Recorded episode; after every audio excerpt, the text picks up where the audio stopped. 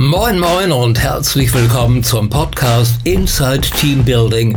It's the People Stupid. Der Podcast mit Katharina Wolf zu Themen rund um HR in der digitalen Welt. Und ich wünsche euch viel Spaß.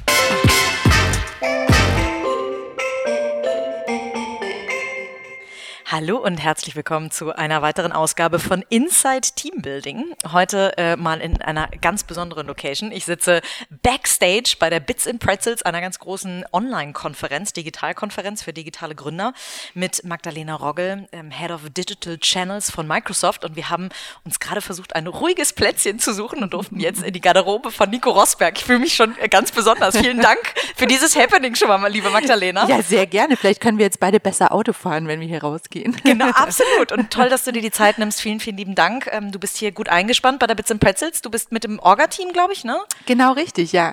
Es ist äh, eine ganz lustige Story tatsächlich, weil ähm, als die Bits and Pretzels noch ganz, ganz klein war, mit 80 Leuten hier im, im Hofbräuhaus in München, ähm, war äh, der damalige CEO von dem Unternehmen, wo ich gearbeitet habe, als Gast eingeladen. Und ich habe ihn begleitet und fand das irgendwie ganz cool und eine gute Idee, so Gründer miteinander zu vernetzen und alles, was Networking ist, da bin ich ja sowieso immer vorne mit dabei. Und dann habe ich äh, die drei Gründer ähm, damals eben gefragt, warum sie denn noch gar kein Social Media machen und dass ich sie gar nirgends gefunden habe auf irgendwelchen Kanälen. Und ähm, dann meinten sie, ja, und ach, das haben sie bisher noch nicht geschafft und sie kennen sich damit auch nicht so gut aus. Und dann habe ich in, in ja, meiner Naivität gesagt, kein Problem, ich kenne mich damit aus, ich mache das für ja. euch. und jetzt, Aber das machst sechs du heute Jahre nicht mehr. später, Nee, naja, nicht mehr ganz. also äh, ich, ich mache noch äh, ein bisschen Twitter-Support, aber ähm, ich mache natürlich nicht mehr komplett Social Media. Mittlerweile ist es ja ein großes, großes. Team und eine Veranstaltung mit äh, ja über 5000 Besuchern. Dementsprechend wäre das ein bisschen viel für mich alleine, aber ich bin immer noch eben mit dem Orga-Team und mir macht es total viel Spaß und natürlich ist es toll zu sehen, wenn man eben weiß, wie das vor sechs Jahren war, ähm, zu sehen, was jetzt daraus geworden ist. Toll. Wieder mit dabei ist das digitale Recruiting-Tool Salvos.com. Bei Salvos trifft Online-Marketing auf digitales Headhunting. Und Salvos unterstützt euch bei eurer Personalsuche dabei, die wirklich latent Suchenden im Alltag zu erreichen. Dabei bedienen sie sich der gleichen Logik und der gleichen Algorithmen, die auch in anderen Branchen schon sehr gut funktioniert haben, um passgenaue Zielgruppen anzugehen, wie zum Beispiel im E-Commerce. Ihr erhaltet nicht nur Auswertungen eurer Kampagnen und damit endlich Transparenz für eure HR-Arbeit, sondern es ist auch kein Post and Pray, sondern Optimierungsvorschläge zum Inhalt eures Inserats sind dabei. Genau deswegen empfehle ich Mathilda von Gierke, die Gründerin von Salvus, so gerne, wenn wir als Headhunter zum Beispiel zu teuer sind für eine Suche. Aber auch DAX-Konzerne und unzählige Mittelständler sind schon auf die Idee gekommen, sich bei Mathilda zu melden. Deswegen macht das Gleiche doch auch mal auf salvus.com und lasst euch ein, äh, ein erstes kostenloses Beratungsgespräch geben, bei dem ihr einfach mal austesten könnt, ob Salvus auch für euch der richtige Recruiting-Partner ist. Aber Magdalena, wir wollen heute natürlich nicht nur über ähm, äh, die Bits and Pretzels sprechen, sondern über dich und über ähm, deine Erfahrungen rund um die Themen Organisationsentwicklung, ähm, Leadership, Teambuilding. Ähm, und äh, damit die Leute ein bisschen mehr einen Eindruck von dir kriegen, äh, würde ich sagen, ich erzähle jetzt gar nicht zu viel ähm, von dir. Du hast einen ganz spannenden Werdegang hingelegt, bist, bist als Quereinsteigerin in die, ähm, in die ganze Digitalbranche gekommen, mittlerweile eine echte Influencerin der Szene. Ähm, und ähm, ich würde sagen, ich gebe dir einfach das Wort, dass du dich mal kurz vorstellst. Ähm, wer bist du, was machst du, würde man bei der Gründerszene sagen. Ja, sehr gerne. Also, ähm, genau, du hast ja schon gesagt, aktuell bin ich Head of Digital Channels bei Microsoft. Das heißt, ich bin Teil der Unternehmenskommunikation, also tatsächlich klassische Corporate Communication und bin eben innerhalb des äh, Teams in der Unternehmenskommunikation für die digitalen Kanäle verantwortlich. Zusätzlich bin ich ständiger CVD fürs ähm, Kommunikationsteam. Das heißt, ich mache auch so ein bisschen Themenplanung und ähm, CVD ist was? Chef vom Dienst. Ah, sehr genau. gut, okay. Kennt man aus der Medienbranche Genau. vielleicht. Genau. Und ähm, wir arbeiten tatsächlich so ein bisschen ja wie ein Medienunternehmen in der Kommunikation. Es geht ja auch viel um ja, Texte, News und so weiter. Dementsprechend haben wir eben auch so ein ähm, Redaktionsmeeting jeden Tag und da bin ich eben CVD fürs Team. Und ähm, genau, du hast es erwähnt, ich bin, ich bin Quereinsteigerin. Ich bin nämlich äh, ursprünglich gelernte Kinderpflegerin. Das, äh, Und das war sogar dein Wunschberuf mal, ne? Immer, immer. Ja, Wahnsinn. Also tatsächlich, so, solange ich zurückdenken kann, war klar, dass ich Kinderpflegerin werden möchte. Und ähm, ja, ich habe hab in dem Job fünf Jahre gearbeitet, ähm, war da auch super, super happy. Und dann war es eher durch so eine ja private Krise, private Entwicklung, dass eben klar war, mh, hm, dieser Job ist, ist jetzt vielleicht nicht mehr gerade so passend für meine Lebenssituation. Und ähm, dann habe ich mich damals so ein bisschen umgeguckt und überlegt, was ich denn noch so kann. Und das war vor ungefähr, ja, jetzt muss ich ein bisschen rechnen, knapp zehn Jahren. Mhm. Und ähm, Damals war Social Media ja noch relativ frisch in Deutschland und ich fand das ganz, ganz spannend. Äh, ja, diese neue Technologie, dieses, diese neue Möglichkeit, äh, mit Menschen aus der ganzen Welt zu kommunizieren und habe das so für mich entdeckt und ähm, habe dann so den Quereinstieg erstmal so ein bisschen über die Online-Medienbranche und dann letztendlich in die Digitalbranche geschafft. Und wie ist Microsoft damals auf dich aufmerksam geworden? Mm, das war so ein bisschen gegenseitiges Aufmerksamwerden, ähm, wie, wie das ja so oft ist. Ähm, ich, ich bin ja ein großer Netzwerker und, und war eben ähm, damals auch schon viel auf Konferenzen und Events unterwegs und hatte den Kommunikationschef von Microsoft schon kennengelernt. Und dann war es aber tatsächlich so, dass ähm, eine damalige Mitarbeiterin aus dem Kommunikationsteam, Annalena Müller, ähm, hatte mich über Twitter angeschrieben, weil sie nämlich bei Tomorrow Focus, wo ich damals gearbeitet habe, zu Besuch war, einen Termin hatte und meinte, ach, und sie hat mich über Twitter gesehen, ob wir nicht einen Kaffee trinken wollen. Und ähm, dann haben wir einen Kaffee getrunken und aus dem Kaffee ist eine sehr, sehr enge Freundschaft geworden, die Gott sei Dank bis heute besteht. Und ähm, als Annalena dann damals mitbekommen hat, dass ich mich beruflich so ein bisschen neu orientieren möchte, dass ich mich gerade so umschaue, ähm, meinte sie, ach Mensch, lass, lass doch passen. mal gucken, ja. könnte doch passen. Und ja, dann habe ich eben mit Thomas Mickeleit, den ich, den ich auch schon eben von, wie erwähnt, von Konferenzen kannte, ähm, ja, einen Kaffee getrunken und ähm, wir sind so ein bisschen ins Gespräch gekommen und dann kam eins zum anderen. Und, und du musstest gar keinen Lebenslauf mehr schreiben? Naja, naja doch. Einmal also, fürs Corporate, ja. Genau, genau. Aber ähm, nee, also es war kein klassischer Bewerbungsprozess und ähm, ja, so, so bin ich dann gelandet, dort, dort gelandet und äh, sehr, sehr happy. Das funktioniert jetzt wahrscheinlich aber nicht nicht bei allen so. Wie ist denn so ein normaler Bewerbungsprozess bei Microsoft? Also was, was ist normaler Bewerbungsprozess, ist natürlich erstmal so ein bisschen die Frage. Es gibt verschiedene Arten. Also tatsächlich äh, passiert bei uns sehr, sehr viel über, über Recruiting, also dass, äh, dass wir eben ähm, HR-Recruiting-Spezialisten haben, die eben ja direkt nach Leuten suchen und die dann persönlich ansprechen, auf die zugehen, ähm, über LinkedIn ähm, oder, oder ja tatsächlich auch auf Events. Ähm, und ansonsten haben wir natürlich auch ein klassisches Karriereportal, wo die Jobs ausgeschrieben sind und wo man sich bewerben kann.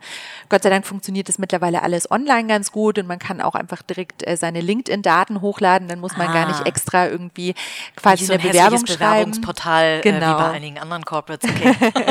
ja, das ist ganz angenehm. Ähm, und äh, ja, also ich, ich glaube, es gibt so verschiedene Wege, ähm, die, die zu Microsoft als Arbeitgeber führen. Ähm, und wir sind natürlich auch immer auf der Suche nach neuen Talenten, weil es ist, ist ja gerade eine spannende Zeit, in der wir unterwegs sind in der Digitalbranche. Absolut. Und was bietet ihr diesen Talenten? Also äh, ähm, als großer Player aus den USA ähm, hat man natürlich in, in Deutschland schon Namen, aber ähm, also die Brand macht sich gut im Lebenslauf, aber darüber hinaus, das reicht wahrscheinlich nicht mehr für die mhm. Millennials und die Generation Y. Ähm, wie wie äh, New Work-seitig, wie seid ihr da aufgestellt mit Homeoffice und sowas bietet ihr euren Leuten da? Ja, ja. Also klar, wie du sagst, die Brand ist natürlich die eine Sache, aber ähm, ich glaube einfach, dass Brand überhaupt nicht mehr alles ist. Und ähm, das, das war vor ein paar Jahren sicher noch anders, aber mittlerweile, ja, gerade äh, die, die sehr spannenden Leute ähm, in, in Bereichen, die sehr umkämpft sind, wie zum Beispiel AI, ähm, wo gerade wirklich Spezialisten gesucht werden, da muss man, da muss man natürlich irgendwie herausstechen, auch als Arbeitgeber. Und ähm, München ist ja jetzt auch nicht eine Stadt, wo es nur einen Arbeitgeber gibt. Und ähm, dementsprechend muss man da schon gucken. Ich ähm, persönlich kann sagen, dass ich glaube, dass wir bei Microsoft sehr ähm, herausstechen mit unserem Arbeitskonzept, was wir haben. Das wir arbeiten, aussieht, ja. Genau, wir arbeiten nämlich nach ähm, Vertrauensarbeitszeit und Vertrauensarbeitsort. Und ähm, das kenne ich äh, so tatsächlich von keinem anderen Unternehmen. Also wie, wie es auch wirklich gelebt wird, nicht nur auf dem Papier, sondern tatsächlich auch im Alltag funktioniert.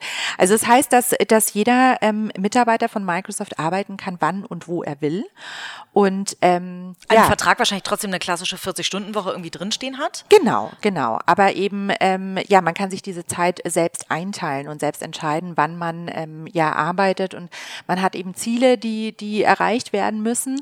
Aber ähm, ja, wann, wann und wie man eben das umsetzt, das ist einem frei überlassen. Und das, glaube ich, ist was, was ähm, eigentlich jedem Menschen sehr entgegenkommt. Den, den Millennials vielleicht noch mal stärker, die du vorher angesprochen hattest.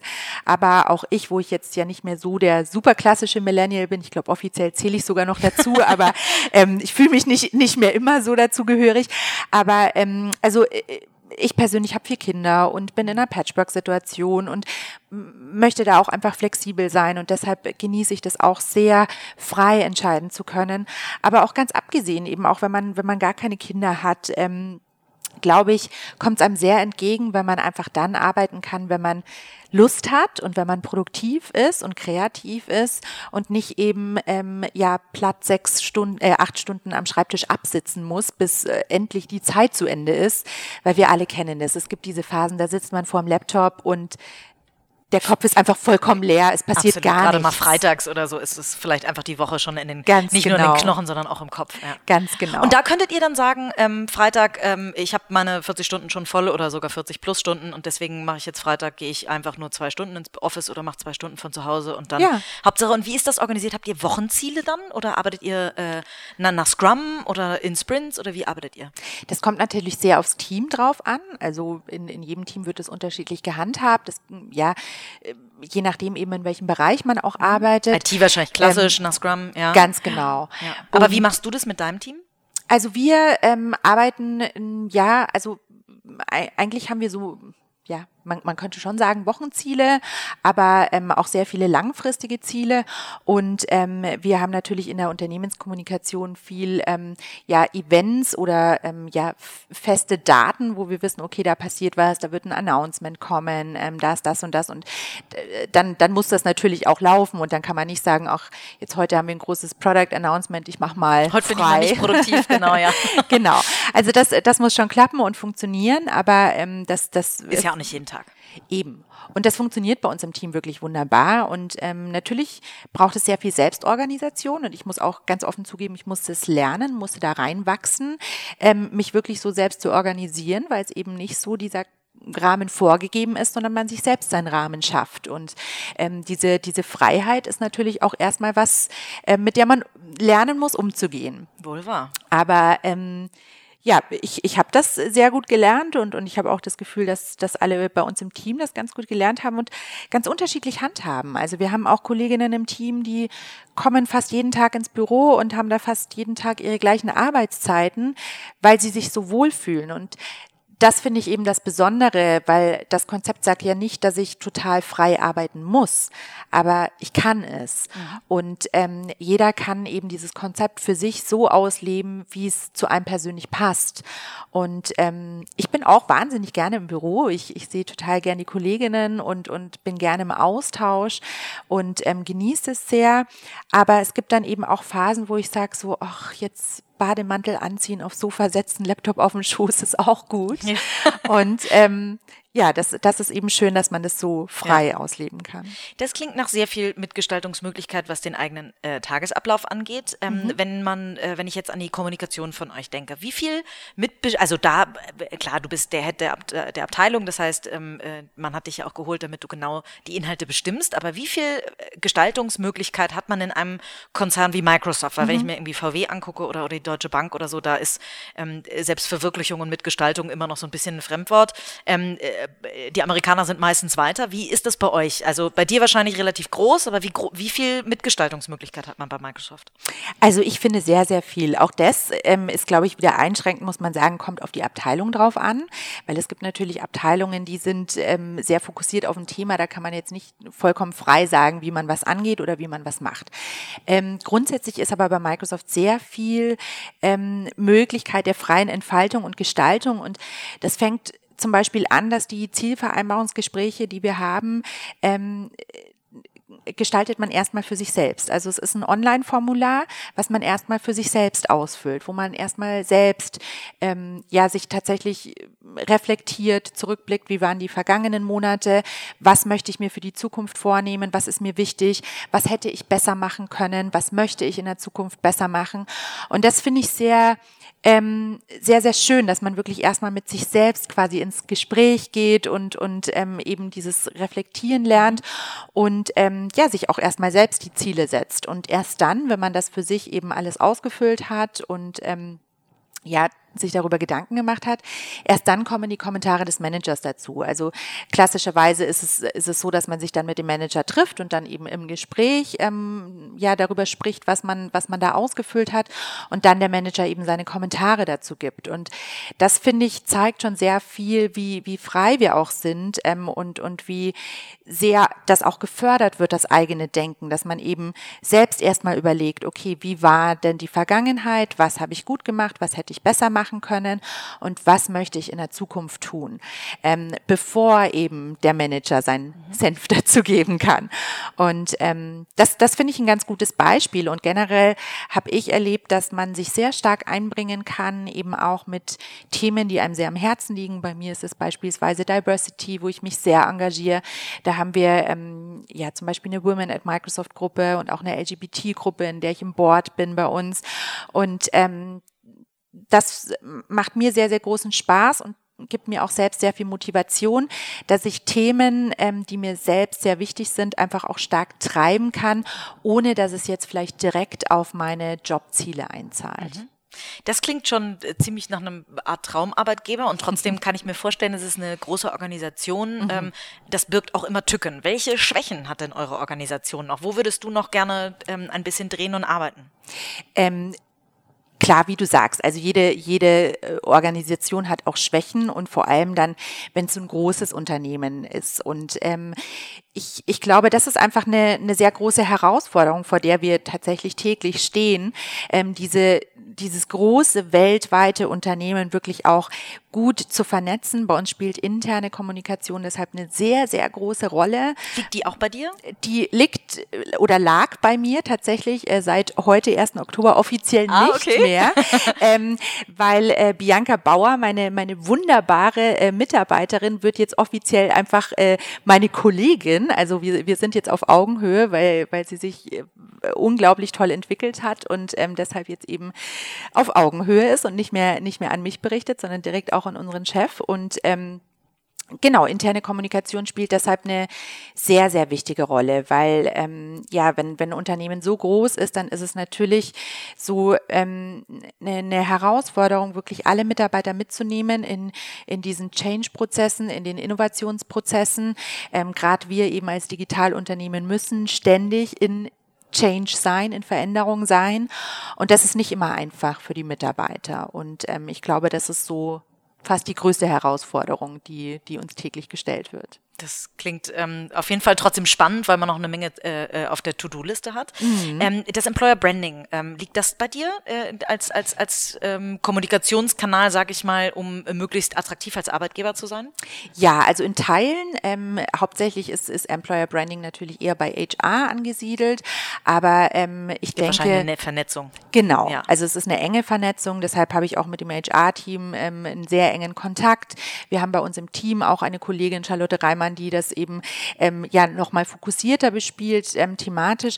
Aber ich denke, Employer Branding ist immer ein Teil jeder Kommunikation, weil ähm, jedes Wort, das ich über Microsoft spreche, ist potenziell auch Employer Branding. Und auch wenn ich hier auf einer Konferenz wieder Bits and Pretzels bin und mit Leuten im Kaffee in Gespräch, ins Gespräch komme, dann ist es ja irgendwo auch schon Employer Branding, wenn ich eben über meinen Arbeitgeber erzähle. Also ähm, ja, ich, ich glaube, das ist wichtig, dass man das immer im Kopf behält festgestellt, ja, dass das eigentlich alles Employer Branding mhm. auch sein kann. Ganz wichtig auch und heute für die Generation, für die jüngeren Generationen ist das ganze Thema Fehlerkultur. Ähm, mhm. Du hast eben davon gesprochen, dass du eine Kollegin, die an dich berichtet hat, enabled hast dazu, dass sie jetzt auf Augenhöhe ist. Ähm, die wird wahrscheinlich auch auf dem Weg Fehler gemacht haben. Ähm, wie ist das mit der, mit der Fehlerkultur bei euch? Also zum Enabling gehört ja auch, dass jemand vielleicht mal Fehler machen darf. Ja. Wie sieht das bei euch aus? Ja, unbedingt. Also ähm, ich, ich glaube tatsächlich, Bianca hat überhaupt keine Fehler gemacht. Deshalb ist sie so gewachsen. nee, aber ähm, also eine, eine Fehlerkultur ist gerade in einem, in einem Unternehmen, das eben, wie ich, wie ich gerade schon erwähnt habe, sehr viel Change macht, sehr innovativ ist, sich, sich sehr stark immer wieder weiterentwickelt, ist Fehlerkultur wahnsinnig wichtig. Ähm, ich persönlich bin aber überhaupt kein Freund von diesem Fehlerhype, den wir teilweise gerade irgendwie in Branchen erleben. Also das ganz offen gesagt nervt mich manchmal ein bisschen, dass es irgendwie darum geht, Die Fuck-Up-Nights und genau, so, ja. wow, Fehler sind so toll und Fail und yay und mega. Darum geht's nicht. Es geht ja darum, was lerne ich? Und ähm, ich finde, das Lernen ist, ist eigentlich das, was im Mittelpunkt stehen sollte und nicht der Fehler an Ja, sich. sehr weise. Weil Mhm. äh, ja, ein Fehler, ein Fehler ist nichts, wofür ich mich abfeiern kann. Aber ich kann mich dafür abfeiern, wenn ich aus einem Fehler was lerne. Und ihn kein zweites Mal mache. Eben, Ja. genau. Und ähm, ich glaube, dass, dass wir da eine sehr gute Kultur haben. Erstens mal, weil wir ähm, sehr viele neue Dinge probieren. Also wir haben tatsächlich bei uns ähm, äh, intern einen Claim, der heißt gemeinsam gewinnen, einfach machen. Und einfach machen äh, sagt, finde ich, schon so viel. Also Dinge einfach mal auszuprobieren und nicht unbedingt alles äh, zu Tode zu planen, sondern einfach auch mal ja zu testen und zu gucken, wie was funktioniert. Und dann funktioniert was vielleicht auch nicht, aber man hat es ausprobiert. Und ich glaube, dieses Ausprobieren ist eben schon ein ganz, ganz wichtiger Punkt. Gerade eben im, im Innovationsbereich muss man das ja tun. Und dann geht's aber eben um das Lernen. Und wir im Team zum Beispiel machen es äh, jeden Freitag so, dass wir freitags so ein bisschen die Woche ähm, Revue passieren lassen und erstens mal uns die Zahlen anschauen und gucken, okay, was ist denn besonders gut gelaufen und was vielleicht weniger gut und was können wir daraus lernen, wenn es weniger gut gelaufen ist. Und dann aber tatsächlich auch, äh, ja, ganz random einfach Dinge, die diese Woche vielleicht gut waren oder weniger gut oder was man gelernt hat, was, ja, also ich nenne das immer, was sind denn eure Learnings der Woche und frag eben das Team. Und ähm, das finde ich ganz wichtig. Also klar gibt es dann auch Momente, wo niemand was zu sagen hat. Das finde ich ist auch total okay. Manchmal ist man in der Woche eben so in seinem Tunnel drin, dass man jetzt nicht irgendwie ja drauf gucken kann, was habe ich denn alles gelernt, obwohl ich davon überzeugt bin, dass man immer was lernt jeden Tag. Ähm, aber ich glaube, einfach diesen Raum zu schaffen, bei uns einmal die Woche drüber zu sprechen und ähm, offen zu sein und ähm, ja, eben Gelerntes auch mit dem Team zu teilen, weil das ist ja auch das Wichtige, dass ich ja die anderen an meinem Learning teilhaben lasse. Oder sogar für mich an, auch an. Fehlern und jemand anders den Fehler nicht machen muss. Ganz genau. Ja, ja, super. Was würden mal deine Mitarbeiter mir denn erzählen über dich? Wie bist du als Chefin und was ist dir wichtig? Spannend. Einer, einer meiner Mitarbeiter ist gerade hier. Vielleicht können Ah. wir ihn noch erwischen. nee, ähm, das ist natürlich super schwierig, äh, das selbst zu sagen. Aber ich glaube. Sie werden dir ähm, wahrscheinlich auch ab und zu mal was spiegeln.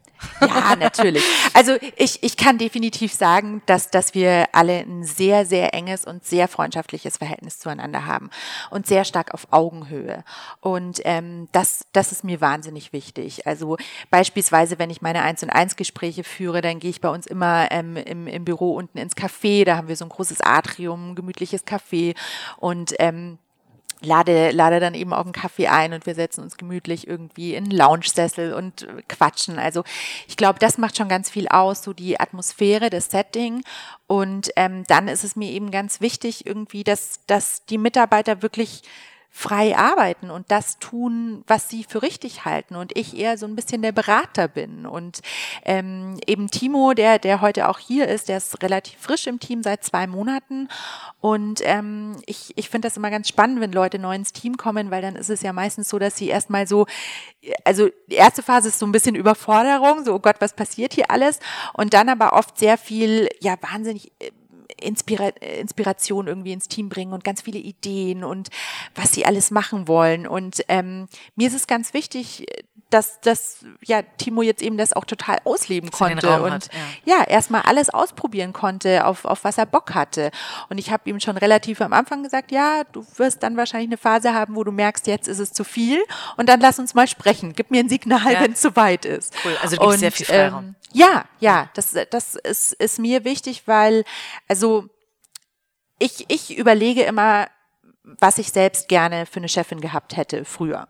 Und das, das ist für mich so der Punkt und, und ich habe hab mir eben immer sehr gewünscht oder ich war immer jemand, der ähm, sich am besten entwickeln konnte, wenn ich großen Freiraum hatte, aber auch viel Vertrauen und wenn ich gemerkt habe, ähm, da unterstützt mich jemand in dem, was ich tue.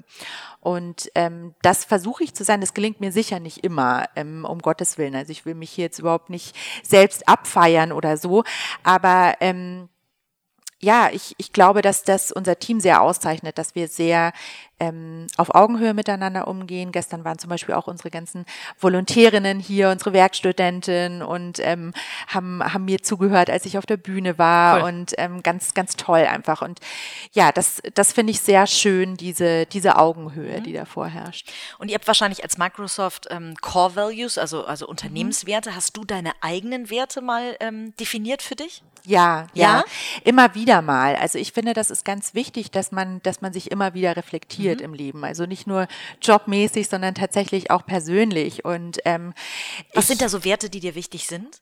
Also äh, ein, einer meiner wichtigsten Werte ist tatsächlich Diversity, ähm, was natürlich erstmal ein großes, großes Wort ist. Ähm, für mich heißt es einfach, dass jeder ähm, ja erstmal gleich ist und ähm, möglichst die gleichen Chancen hat.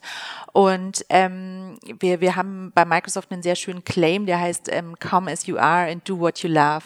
Und dieses Come as you are finde ich so schön, mhm. dass einfach jeder so sein soll, wie er ist und sich niemand verstellen muss. Und ähm, ja, das, das ist mir wahnsinnig wichtig. Und dann natürlich Vertrauen. Ähm, aber ich glaube auch, dass, dass Core Values natürlich auch immer im Flow sind und, und sich immer ändern, so wie man sich persönlich ja auch ändert. Und man hat eben Phasen, da sind einem bestimmte Dinge sehr, sehr wichtig und dann kommt wieder was Neues dazu oder was, ja, irgendwas fällt weg, wie auch immer.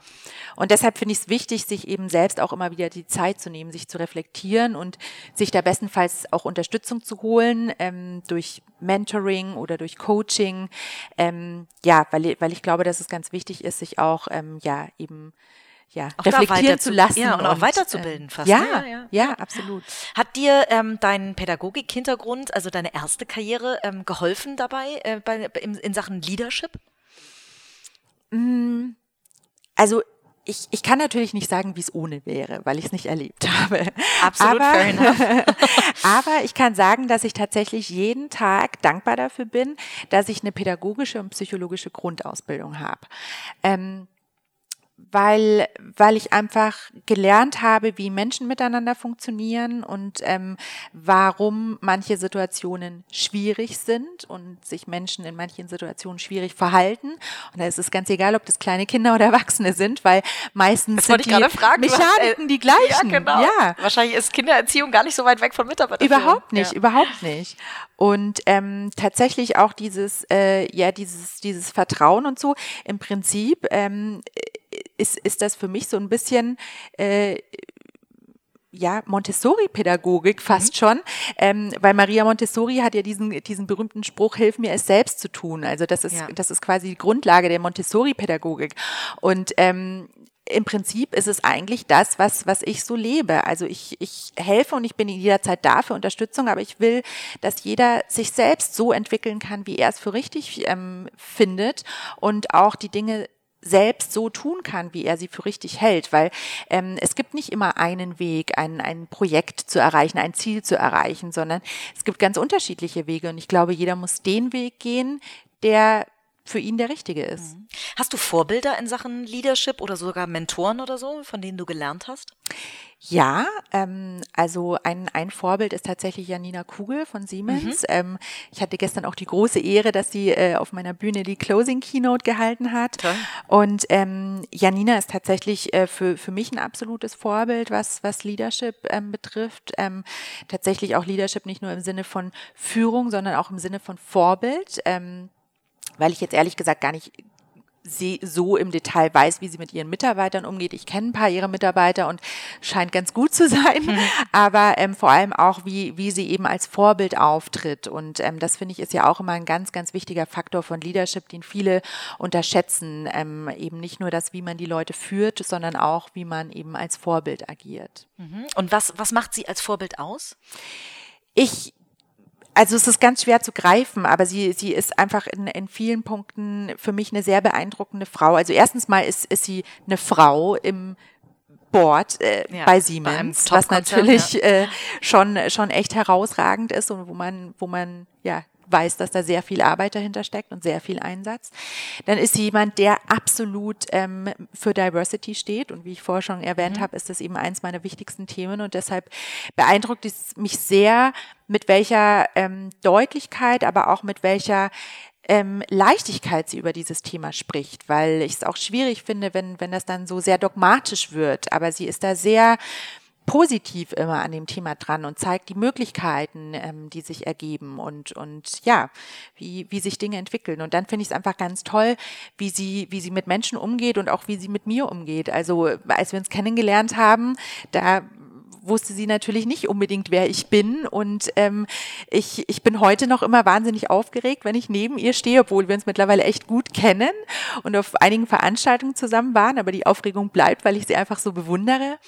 Und ähm, ich, ich fand es aber ganz toll von Anfang an, wie sie ja auf mich zugegangen ist. Und auch gestern, als ich sie beobachtet habe, als sie von der Bühne runtergegangen ist, natürlich kommen dann immer wahnsinnig viele Leute, die noch Fragen haben, die noch sprechen möchten. Wollen, ja. Und ähm, sie ist immer super offen offen, super wertschätzend, ganz positiv, ist immer voll bei dem Menschen, der mhm. gerade ähm, ja, ihr gegenübersteht. Und das finde ich einfach beeindruckend. Klingt sehr bodenständig. Neu mit dabei ist Starhunter, eine der ganz wenigen Recruiting-Software-Lösungen, die rein für Personalberater wie zum Beispiel uns ausgelegt ist und, das kann ich aus eigener Erfahrung sagen, eine sensationelle Usability hat. Starhunter hilft euch dabei, euren kompletten Workflow abzubilden, von der Akquise über die Kandidatensuche und Kommunikation bis hin zur Abrechnung und ist als Jobbörse äh, mit einem Self-Service-Portal für Kandidaten ein weiterer Schritt für Personalberater zu digitalisieren. Deswegen nutzen nicht nur Einzelkämpfer und Boutiquen, sondern große Personalberatungen mit über 120 Nutzern mittlerweile Starhunter als ihr CRM-Tool. Wenn ihr auch mal Starhunter ausprobieren wollt, meldet euch einfach unter starhunter.de slash itb und erhaltet zwei Monate gratis ein Testangebot von Starhunter. Nun bist du ja selber auch nicht nur Vorbild für deine Kinder oder für deine Mitarbeiter, sondern mittlerweile auch für eine relativ große Audience, die du erreichst über deine Digitalkanäle, über mhm. die Social Media Kanäle. Ähm, wie, ich weiß gar nicht, ob man das fragen kann, wie wird man zur Influencerin? Aber du hast ja nun irgendwie wahrscheinlich äh, irgendwann mal angefangen, ohne jetzt große Media-Budgets oder so, ohne Werbung auf deinen Account zu schalten. Ähm, Diversity ist ein Thema, der, der ähm, äh, wahrscheinlich der auch der, der Switch in, in die Digitalwelt. Aber was ist so, was glaubst du, was interessiert die Menschen so an dir? Ah, das ist natürlich selbst schwer zu beurteilen, aber also das, das war ja nie mein Plan und das war ja nie so, dass ich gesagt habe, so, gerade deswegen. Ähm, genau, ja, also tatsächlich glaube ich, dass, dass das ein wichtiger Grund ist und, und ich wurde auch letztens gefragt irgendwie, ja, wie kann man denn Corporate Influencer werden? Da habe ich auch gesagt, äh, keine Ahnung, ich habe ja nie entschieden, das werden zu wollen, das war nie das Ziel, sondern das kam dazu. Ähm, ich glaube, mir hat es einfach immer sehr viel Spaß gemacht, Social Media zu nutzen. Das hatte ich ja eingangs gesagt. Ich fand das ganz toll, als das so neu kam. Fand ich ein ganz spannendes Tool und ähm, fand es einfach toll, dass ich so aus meinem Lebensalltag und natürlich dann auch Arbeitsalltag erzählen konnte. Ich habe das eben bei meinen Jobs vor Microsoft schon gemacht. Ähm, und, und da kam dann schon Aufmerksamkeit ähm, und ich glaube einfach, es, es ist spannend für Menschen, wenn sie einen Blick hinter die Kulissen werfen können. Mhm. Auch ein bisschen und, privaten Einblick, ne? Also wenn ich mir ja? überlege, du postest ganz häufig 5.50 Uhr äh, in München. ja. ist so die Zeit, glaube ich, wo du ein bisschen Zeit für dich hast, um genau. Sport zu machen oder irgendwie ja. ein bisschen den Kopf freizukriegen. Ähm, äh, das, wie privat bist du da? Also was magst du privat, äh, äh also wenn jetzt jemand äh, anfängt, irgendwie äh, ganz viel über Social Social Media Kanäle zu publizieren. Was würdest du raten? Äh, wie privat sollte man sich zeigen? Ich glaube, das ist ganz, ganz individuell. Also das muss jeder für sich entscheiden, mit wie viel er sich wohlfühlt und, und was auch zu einem als Person passt.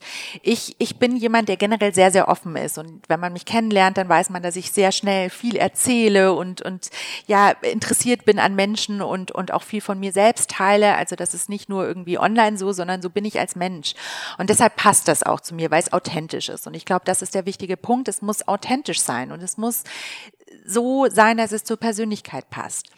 Ähm, natürlich ist immer die, die Frage irgendwie, wie privat ist zu privat. Und auch bei mir gibt's Grenzen, auch wenn man es vielleicht auf den ersten Blick irgendwie nicht vermutet. Aber wenn man Fotos habe ich jetzt noch nicht von dir gefunden. Genau, genau. Also wenn man wenn man genauer schaut, dann wird man schon sehen eben. Also Bikini-Fotos gibt's nicht. Es gibt ähm, tatsächlich auch keine Fotos meiner Kinder. Ähm, ich ich erwähne auch, soweit ich weiß, nirgends die Namen meiner Kinder. Ähm, durch die 5.50 Uhr Posts äh, weiß man, dass ich in der Münchner Innenstadt lebe. Aber ähm, ich habe auch noch nie irgendwo mein Haus oder meine Adresse. Äh, Keine Home Story. genau. Also ähm, das, das ist für mich so ein bisschen die Balance oder ja, also ich, ich würde jetzt auch nie irgendwie Leute ungefragt quasi mit in meine Öffentlichkeit ziehen, solche Dinge ja, also das, das ist für mich einfach so meine Grenze. Mhm. Ähm, aber wie, wie ich schon gesagt habe, ich glaube, das muss jeder für sich entscheiden und, und für sich auch ja fühlen, wie sich's, wie sich's denn gut anfühlt. Und ja womit hattest, man sich wohlfühlt. Hattest du mal eine Situation, wo du ganz harte Kritik einstecken musstest? Also jeder, der sich der Öffentlichkeit stellt, äh, ist ja auch, äh, läuft Gefahr, irgendwann mal einen sogenannten Shitstorm über sich ja. ergehen lassen zu müssen. Gab es da mal eine Situation?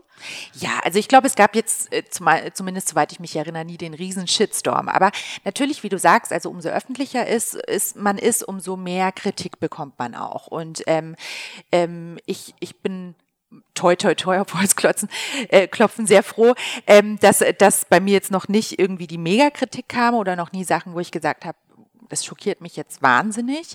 Ähm, aber es gab immer wieder mal Situationen oder gibt es bis heute. Und ich glaube, was, was so das deutlichste Mal war, ähm, war tatsächlich letztes Jahr beim Christopher Street oder vorletztes Jahr beim Christopher Street Day, ähm, als ich mich eben sehr stark eben wieder anlassbezogen für Diversity stark gemacht habe und auch gesagt habe, wie wir uns bei Microsoft dafür engagieren. Wir sind beim Christopher Street Day immer mit einem eigenen Truck dabei Toll. und da, ähm, das organisiere ich mit und ähm, da wurden wir plötzlich wirklich ziemlich heftig dafür angegriffen. Und ähm, dann wurde uns vorgeworfen, ja, Microsoft würde das nur aus Publicity-Gründen machen und wir wollen uns damit wichtig machen und wir sollen uns doch mal eher um unsere Produkte kümmern, als um so ein Schmarrn und ähm, also da sind dann schon Worte gefallen, die Wahnsinn, wirklich irgendwie ja. unangenehm waren. Also Schmarrn war jetzt nicht nicht das schlimmste nee, Wort. Das kann ich mir vorstellen. Ja. Und ja, dann dann ging es einfach auch sehr schnell auf die persönliche Ebene. Ja, ähm, die Social Media Mäuschen von Microsoft mhm. meinen, sie müssen sich damit aufspielen und Gedöns, Gedöns. Also es war dann wirklich so, dass ich mir dachte, Mensch, was was soll das denn jetzt? Mhm. Und wie bist du damit umgegangen? Also wie, wie schaffst du es, dass, das nicht, dass du das nicht an dich ranlässt? Ja, ich glaube, das ist immer, da muss man immer sich die Situation genau anschauen. Und ähm, bei mir ist es so, wenn ich jetzt das Gefühl habe, ich werde hier wirklich beschimpft, dann spreche ich da nicht mit, weil mhm. dann denke ich mir, nee, also das lasse ich jetzt einfach an mir abprallen. Mhm. Das ist eine Ebene, auf die man sich nicht begeben will. Ganz ja. genau. Aber ähm, in, in der speziellen Situation, die ich, die ich gerade angesprochen hatte, war es wirklich so, dass ich mir dachte, Mensch, also was ist denn los? Und was, was ist denn jetzt dein Problem? Und ähm, ja, wir, wir sind dann äh, in, in den Dialog gegangen und, und ja, haben haben drüber gesprochen und es war dann erstmal so ein bisschen unangenehm, glaube ich, für beide Seiten, weil ähm, ja, äh, er, da da ein Kommentar gepostet wurde, ähm, von, von dem er nicht dachte, dass ich den sehe und ich hatte ihn gesehen und ja, aber das war wirklich ganz, ganz spannend, weil daraus ein Dialog entstanden ist und ähm, tatsächlich irgendwie ja ein, eine Gesprächsbereitschaft von beiden Seiten und dann auch, ähm, ja, im Nachhinein kann ich sagen, eine sehr, sehr ehrliche Entschuldigung. Und das hat mich wahnsinnig beeindruckt, Toll. weil ich das überhaupt nicht erwartet habe. Also ja. ich dachte so, naja, jetzt sage ich dem aber mal Internet. ordentlich ja. meine Meinung und so. Und dann kam plötzlich der Dialog und, ah, und es kam eine öffentliche Entschuldigung, also auch, auch tatsächlich öffentlich gepostet und ähm, ja, nicht, nicht häufig so, ehrlicherweise, im anonymen natürlich. Internet, dass sich überhaupt jemand dafür so natürlich. bekennt und dann auch noch entschuldigt. Ja, aber, ja, ja, ja, aber in dem Toll. Fall fand ich, fand ich das ganz, ganz schön und ich glaube, deshalb ist es so wichtig, auch ähm, in vielen Situationen in Dialog zu gehen, auch wenn man das Gefühl hat, man hat jetzt total unterschiedliche Meinungen. Dann ja, mal versuchen, sich auf den anderen einzulassen und zu überlegen, Warum hat er diese Meinung oder auch einfach mal nachzufragen? Warum? Ich glaube, dieses Warum ist, mhm. ist so ein wichtiger Punkt, den wir ja oder oder ein Wort, das wir viel öfter fragen mhm. sollten. Mhm. Toll. Ähm, ganz viele fragen, ähm, äh, fragen mich oder auch viele andere, die, glaube ich, viel, äh, äh, wo das Netzwerken zum Beruf dazugehört. Wie netzwerkt man eigentlich richtig? Nun hast du ähm, äh, über die Social-Media-Kanäle netzwerkst du auf so einer Veranstaltung wie Bits and Pretzels, aber wie netzwerkst du denn? Bist du so jemand, der ganz offen auf Leute zugeht? Hallo, ich bin Magdalena und wer bist du denn? Oder wie netzwerkst du? ja, also ich glaube, es, es gibt kein richtig und falsch bei Networking. Und da sind wir wieder beim Punkt von vorher. Es muss authentisch sein. Es muss, es muss zur Persönlichkeit passen. Aber ich glaube, also ich kenne fast niemanden, der sich damit wohlfühlt, so Cold Call mäßig auf Leute ja. zuzugehen und sagen, hey, ja, ja. ich bin Magdalena und wer bist du? Das ist, nee, da fühlt sich jeder unwohl mit und das ist immer so ein bisschen Gänsehaut und Fremdschämen und uh. ähm, also mir hilft Social Media sehr, sehr stark beim Networking, weil ich tatsächlich Social Media sehr nutze, um ähm, die Leute so ein bisschen kennenzulernen, bevor ich sie in, im echten Leben mhm. treffe. Mhm. Und ich finde, das hilft, weil man eben nicht so voreinander steht und äh, ich bin Lena, ich bin Katharina und jetzt, oh, mhm. was sprechen wir? Sondern man eben sagen kann, hey, ich habe gesehen, Katharina, du warst in St. Gallen, wie war's denn? Und mhm. man kann ins Gespräch kommen. Und das, das finde ich das Tolle an Social Media. Und deshalb sage ich auch immer den Leuten, nutzt es. Und ähm, wenn es jemanden gibt, mit dem ihr in Kontakt treten wollt, dann informiert euch über mhm. den. Dann macht also euch Recherche. Mühe. Recherche ja, gehört zum Netzwerken. Absolut, ja. absolut. Also das ist ja auch ein Punkt von Wertschätzung, dass ich eben nicht einfach hingehe und sage, hey, ich bin Magdalena, ich will was von dir, rede jetzt mit mir. Ja. Sondern dass ich die Wertschätzung zeige und zeige, hey, ich habe ich hab deinen Artikel übrigens gelesen, fand ich super spannend, ähm, kannst du mir mehr darüber erzählen? Also das, das finde ich ganz wichtig, da wirklich ähm, ja auch, auch die Wertschätzung reinzustecken, die man ja dann auch selbst am Ende dann haben möchte. Und ähm, deshalb glaube ich, es ist Social Media tatsächlich so ja, sind so ein bisschen die Stützräder fürs, fürs Netzwerken dann im echten Leben. Und ähm, ja, dann glaube ich, muss, muss man auch einfach mutig sein. Und, und ich glaube, was auch ganz wichtig ist, wenn man auf Veranstaltungen unterwegs ist, dass man so ein bisschen sich vor dem Kopf überlegt, okay, was ist denn so mein, mein kleiner Pitch? Also es das heißt jetzt nicht, dass man irgendwie sich super verkaufen muss, aber wenn, wenn jemand was will fragt, ich von so, jemandem eigentlich? Ja. Genau, also was will ich von jemandem, aber auch sich darauf vorbereiten, wenn jetzt jemand zu mir geht und sagt, hey, wer bist du denn? Dass ich weiß, was ich sage und dass ich eben nicht sage, ich bin Head of Digital Channels bei Microsoft, weil das kann jeder auf meinem Badge ja. nachlesen und das sagt überhaupt nichts über mich aus. Ja. Ähm, und dann sind wir auch wieder beim Punkt Core Values, die du angesprochen hattest. Eben, was ist mir wichtig? Was, was bin ich für ein Mensch? Und wir hatten gestern auf der Stage, die ich hier moderiert hatte, auch eine kleine Networking-Session und da habe ich auch gesagt, okay, macht ein Speed-Dating aber ihr dürft nicht euch, euren Jobtitel nennen und ihr dürft nicht euer Unternehmen nennen. Toll. Und ähm, das, das finde ich so wichtig, weil die Leute dann wirklich mal überlegen, so, hä, wer bin ich denn überhaupt und was sage ich denn jetzt dem Gegenüber? Coole Idee. Ja. Ja, sehr ja. cool. Zwei Fragen habe ich noch, ähm, mhm. bevor wir wahrscheinlich auch gleich wieder mit der Zeit schon hinten äh, raus äh, knapp werden. Ähm, das ist eine ganz persönliche Frage. Du hast aber in der Zeitung schon mal drüber gesprochen, deswegen weiß ich, dass es ein Thema ist, was, worüber du auch offen sprechen magst. Du hast mit äh, 19 wahnsinnig beeindruckend, kann ich sagen, als 34-Jährige, die noch keine Kinder hat, auch weil ich ein bisschen ein Schisser bin. Ähm, Du hast mit 19 dein erstes Kind bekommen und mit 23 das zweite und mit 24 haben du und dein damaliger Mann euch äh, getrennt mhm. und du warst auf einmal mit 24 alleinerziehend. Ja. Und ähm, äh, ich stelle mir das, äh, also ich bin 34 vor zehn Jahren, ich war mit mir wahrscheinlich schon überfordert, geschweige denn, dass ich mit zwei Kindern irgendwie klargekommen wäre.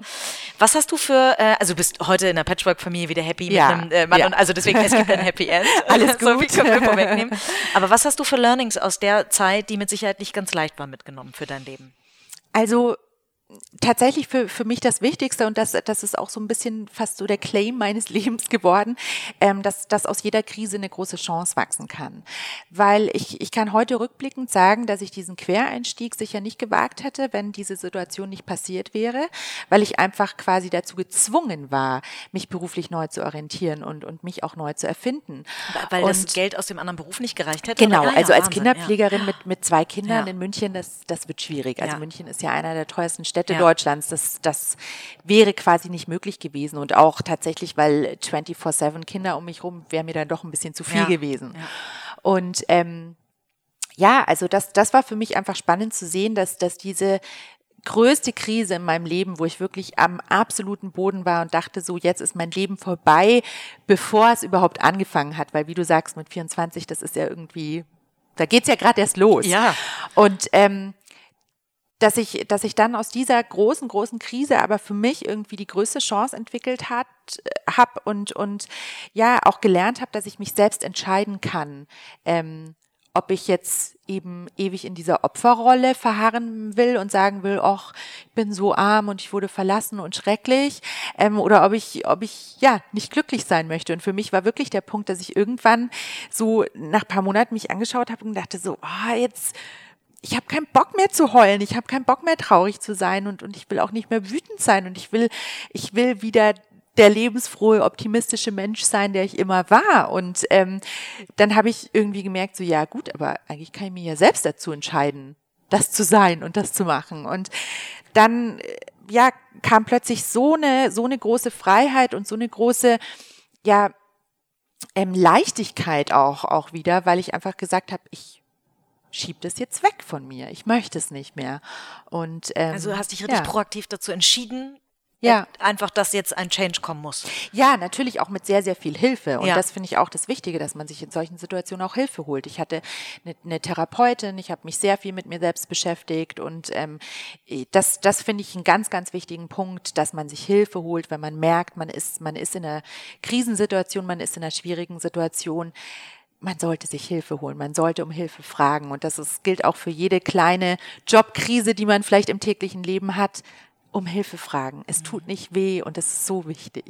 Das ist schon eine super Überleitung zu meiner letzten Frage, die ich jedem äh, Gast stelle. Ähm, was macht dich erfolgreich? Was ist das Erfolgsrezept? Und da könnte fast dazu gehören, dass du, äh, wenn es nötig ist, auch um Hilfe bittest. Das machen viele ja. Frauen ja nicht aus Scham. Man könnte sie für schwach halten. Aber ja. was ist, was glaubst du? Was macht, was, was hat dich ähm, erfolgreich gemacht? Gibt es irgendwelche Rituale oder so oder irgendwelche, bist du besonders diszipliniert oder irgendwelche Eigenschaften, wo du sagen würdest, das macht mich vielleicht einen kleinen Tick ähm, nicht besonderer, aber, aber ähm, äh, vielleicht auf der Fahrbahn der Karriere ähm, hat es mir vielleicht einen Vorsprung gegeben. Mhm. Also erstmal, ich bin, ich bin wahnsinnig undiszipliniert, weil du das angesprochen ja. hast. das, das sicher nicht, also äh, da, damit kann ich nicht dienen. Aber ähm, ja, also ich, ich glaube tatsächlich meine Emotionalität und das ist ja oft was, was, was Frauen vorgeworfen wird oder, oder wo, wo sich viele Frauen irgendwie ja da, dafür schämen oder, oder was, was sie verstecken wollen. Und ich glaube aber tatsächlich, dass das ist für mich das Wichtige. Also ich bin, ich bin ein sehr, sehr optimistischer Mensch und sehe immer in, in vielen Dingen und vor allem in vielen Menschen irgendwie das Gute. Und ich kann gleichzeitig aber auch ähm, super, super traurig über Situationen sein. Und ähm, irgendwie, wenn bei uns jemand das Team verlässt, dann ja, ist das, ist das für mich erstmal ein kleiner Weltuntergang und dann fließen da auch Tränen. Und ähm, ja, aber ähm, ich, ich finde das so, so wichtig, auch vor allem in, in unserer Businesswelt und vor allem auch zum Thema Leadership emotional zu sein und authentisch zu sein. Toll. Vielen, vielen Dank, liebe Magdalena, für ein sehr, sehr offenes, ehrliches und äh, vor allen Dingen sehr interessantes und lehrreiches äh, Interview. Ich habe wieder eine ganze Menge gelernt, nicht nur über dich, sondern auch über Microsoft und wie Microsoft tickt. Ähm, ich bin gespannt, wie euer Weg weitergeht. Wünsch dir, äh, wünsche mir, dass jeder der Hörer auf jeden Fall dein neuer Follower wird. wird. Das, das lohnt sich nämlich, nicht nur wegen der 5.50 Uhr Post. und äh, sage ganz vielen lieben Dank, dass du dir die Zeit genommen hast. Danke dir, Katharina.